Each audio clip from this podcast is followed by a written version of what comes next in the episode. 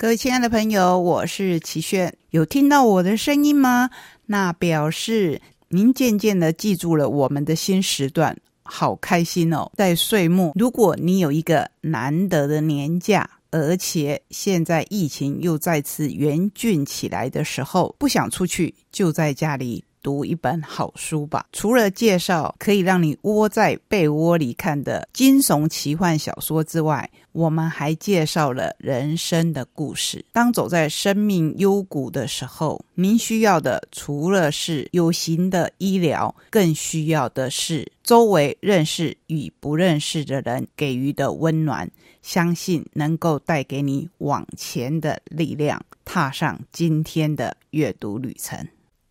各位亲爱的朋友，我是齐轩，欢迎来到懒得出去在家看书的选书单元。今天的选书集中在一家出版社，也可以说我们是选了专门出一种类型的出版社。这家出版社叫做独步。熟悉我们节目或是熟悉出版社的朋友，听到这边应该知道，我们今天要跟您分享的选书是哪一类型的，也就是推理小说。不过，在推理小说的领域里面，还是有分很多不一样的类型。如果要以派别来讲，当然您所熟悉的会有本格派，会有社会派。也会有灵异方面的，甚至有科幻类的。那今天我们要介绍的又是哪一种类型呢？首先，我们要来介绍一位大家都很熟悉的作家，就是宫部美信。他的最新作品《北一喜多补物帖》这个名字加上封面一看就知道，不是在描写现代的小说，而是宫部美信。后来深受大家欢迎的一系列时代小说，也可以说是时代推理小说。在日本，“时代”是一个特殊的用语。讲到这两个字，脑中浮现的应该就是时代剧，也就是充满着武士侠义的那一个时代。这一本《北一喜多补物帖》。是公布美信说他会想要一直写下去的系列小说，主角人物是瘦弱胆小的少年北一，在十六岁这一年再度成为孤儿，收养他的师傅身穿原庭的捕快千吉老大吃河豚中毒身亡，大师兄夫妇忘恩负义，霸占老大经营的文库屋。将师娘和他扫地出门。当北一为生活忙得焦头烂额之际，市井上发生许多匪夷所思的事件。先有孩童玩受诅咒的校服面，导致家人的脸受伤；接着习字所的三个学生离奇失踪。替姑娘向负心汉讨公道的房屋管理人被掳走，甚至出现自称转世投胎想再续前缘的新娘。尽管不成熟，身为捕快的徒弟北一难以坐视不管。幸好眼盲却心如明镜的师娘适时给予鼓励和提点。每逢危急关头，一名澡堂的锅炉工洗多次，总会出手相助。乍看憨傻，其实身手不凡。他究竟是何来历？解决一连串麻烦的过程当中，北一逐渐挥去迷惘，梦想的轮廓清晰起来。只是要自立门户，重新点亮文库屋的招牌，和成为独当一面的捕快。似乎都还有一段很长的路。后面这个似乎其实是给读者带来了无限的期待。一开始为什么会说少年北一在十六岁这一年再度成为孤儿呢？那是因为他一开始三岁的那一年夏天，在四木的夜市与母亲失散迷了路。当时千吉老大说：“你先到我家来吧。”就收留了他。北一就此住下。过了这个新年，他已经满十六岁。千吉老大可以说是他的再生父母。如今他连失散的母亲长什么模样都已经记忆模糊。经过这么多年，也许当初他不是走失，而根本是遭到了遗弃。刚才我们说到“时代”两个字，代表着就不是现代。那我这边再为各位做一点点解说。时代小说是以现代小说和推理小说顶足而立的三大大众文学，在日本是这样子分的：凡是以明治维新之前为时代背景的小说，总称为时代小说或历史时代小说。时代小说是其题材、登场人物、主题再细分为市井、人情、古旅，古旅就是以浪子的流浪为主题，建豪、历史。当然，就是以历史上的实际人物为主题。忍法，看到这个“忍”字，你应该就知道他是在说以特殊功夫的武斗为主题。然后还有补物小说，补物小说又称补物藏、补物帖、补者藏等等。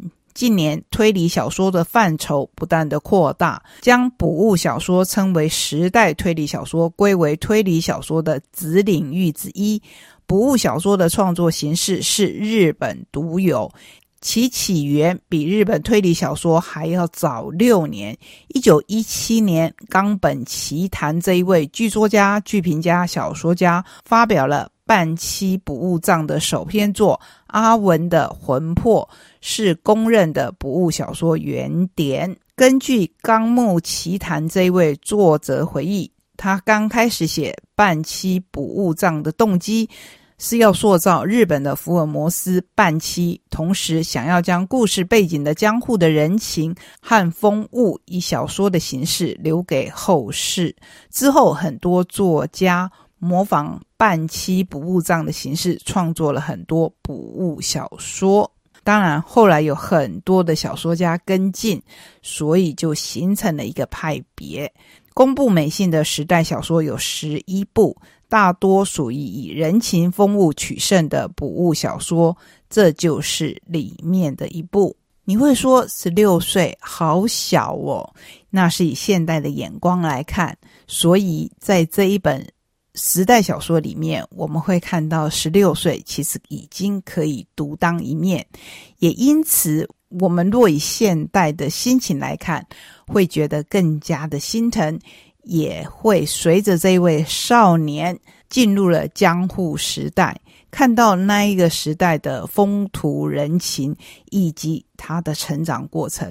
当然，在他的成长过程当中，可能有比较心酸的一面，可是也有小人物的温暖，会吸引作者想要一本又一本的写下去，一定也是吸引我们读者想要一本接一本读下去的动力。我们乐意见到北一这一位少年他的成长，同时也希望他有更美好的未来。所以就从这一本开始看起吧。两个年纪相仿、名字念法相同的少年，在命运的安排下，将成为怎么样的拍档呢？你是不是也跟我一样的充满期待？那就从这一本《北一喜多补物帖》开始读起。刚才我们用已经非常知名的作家公布美信的作品为起点，开启今天选书的旅程。接下来要读的是封面美的让人爱不释手的大江户火龙改，这是梦枕魔的作品。江户时代常有妖物妖怪。龙，他们会幻化成人形，住在世间，时而危害百姓。有个秘密组织叫火龙改，专找出非人之物，神不知鬼不觉的狩猎降服。青年名唤游哉，能以妖物交手。他看似年轻，却有老人般的雪白长发，随意在脑后用红绳系成马尾。他对古代与俗世万物知之甚详，还有一双妖异的红颜。他的来历神秘，气质难以捉摸。孩子却喜欢聚在身边，因为家中堆满了古怪好玩之物，常有奇人出入。游哉每日悠闲，静坐屋里。待客人上门，兴起便捉弄他们，也解决如贪吃妖怪、附身孩童等不可思议的事件。是日，他听闻异事，一行人在盛开的樱花树下举办茶会，女子竟然腾空而起，隐没花丛，伴随咔哧咔哧的声响，咚的一声，猜猜看是什么掉下来了？是女子的头颅掉落在地。唉。好戏上门了！游哉与他满腹好奇心的伙伴卖糖小贩土平展开调查，这起吃人妖怪的事件背后隐藏着什么有趣的秘密呢？刚才我在介绍的时候，你脑中有没有浮现一个白发型男的样貌？用红绳扎一个长长的马尾，独步真的很用心。我们在封面上就看到了这一位名唤游哉的青年。那说到作者梦枕魔，相信大家对他的阴阳师系列绝对不会陌生。来介绍一下梦枕魔：一九五一年生于神奈川县小田园市，自一九七七年出道文坛以降，笔耕不懈，著作等身。创作类型穿透纯文学及大众文学领域，推理小说、科幻小说、传奇小说、三月小说、冒险小说等都得心应手。至今发表《阴阳师》《狩猎魔兽》《幻兽少年》等系列小说，皆叫好叫座。多部作品或改编影视、漫画、舞台剧等形式，广受读者好评，是日本首屈一指的文学作家。各式各样的小说都能写，真是让人好生羡慕。不过，在我刚才介绍的两本作品之后，都引申着一位让我们可以看到流畅中译本的译者。一位好的译者必须具备什么样的条件？同样，身为译者的我，觉得他必须具备有隐身的条件，也就是他要隐身在作者之后。作者是什么样的风格，他的译本就必须要是什么风格，而不是属于自己的笔法。这两本书的翻译都是高瞻灿，辅仁大学日本语文学研究所毕业，翻译的作品已经超过五百本。现在为专职的日文译者，主要的译作有《三岛屋奇异百物语》系列，这是公部美心的作品；《本镇杀人事件蚕食与人间失格胚胎奇谈》等等。如果你看了这两本小说会喜欢，那么就和所有的译者一样，一定功不可没。再来看看我们也很熟悉的。另一位作者的作品叫做《平面泉》，谁的作品呢？乙一的作品。熟悉乙一的读者，这时候可能会问我：这是黑乙一的作品，还是白乙一的作品？如果你会这样问，表示你真的是一位内行的读者。来看看本名安达宽高的乙一，在十七岁的秀逸之年，就以夏天烟火我的尸体出道，随即获得诸如小野不由美、我孙子武丸、法月轮太郎、立本勋等名家的一致好评。其作品同样在许多票选排行榜及文学赏中占有一席之地。夏天烟火，我的尸体这部处女作，讲述的是一个九岁的女孩杀害了童年玩伴之后，与哥哥展开一连串藏匿尸体、掩藏罪行的冒险。透过死去小孩的灵魂视角，赋予此篇小说前所未有的新意，更让小说中的恐怖气氛不止于书中兄妹俩与其他人的捉迷藏，还蔓延到书中角色与读者之间的对决当中。我们都知道，推理小说跟其他的小说有一个很大的不同点，就是读者在看这本书的时候，好像跟作者在斗智。一步步被引入谜团当中，如果比作者更先解谜成功，就会有一种特殊的快感。听我说的这么兴奋，你就知道我是一个推理小说迷。如果你跟我也一样的话，相信当年对乙一的作品一定充满着期待，因为十七岁的年纪会让我们期待，也很怕受伤害。很担心他会不会昙花一现，可是他后来交出的作品，让我们知道他的成名作绝对不只是一时的侥幸。因为他很快席卷大众的目光，不但在恐怖惊悚小说中展现出惊人的才华，巧妙翻搅人类黑暗心灵涌现出的真实幻境，也写出一篇篇如赞歌般清新节制、凝视希望的青春小说。于是，从此之后，就有人以黑蚁衣跟白蚁衣来称呼蚁衣，以区别其大相径庭的写作风格。乙笔下的小说人物往往都有很明显的具社会性，不管在青春小说或恐怖小说都一样。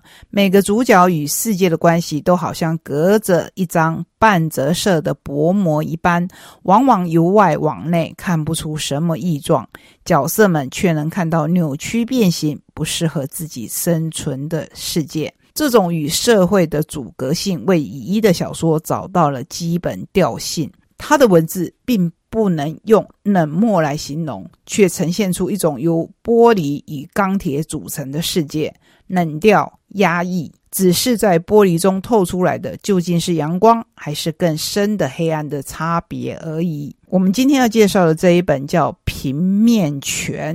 是这一本由四个中篇所组成的最后一篇的篇名。我的手臂上养了一只刺青小狗，每天只会吃和撒娇，却是我的好伙伴。岂料家中突遭变故，我决定不要它了。它竟在我的身体表面展开大逃亡，一看就知道是超现实的故事，却会吸引我们往下读。除此之外，还有食言、小初。不入三篇中篇，食言说的是妈妈上山后就再也没有回来。每年我都会去寻找她的遗体。今年同事和我一起爬山。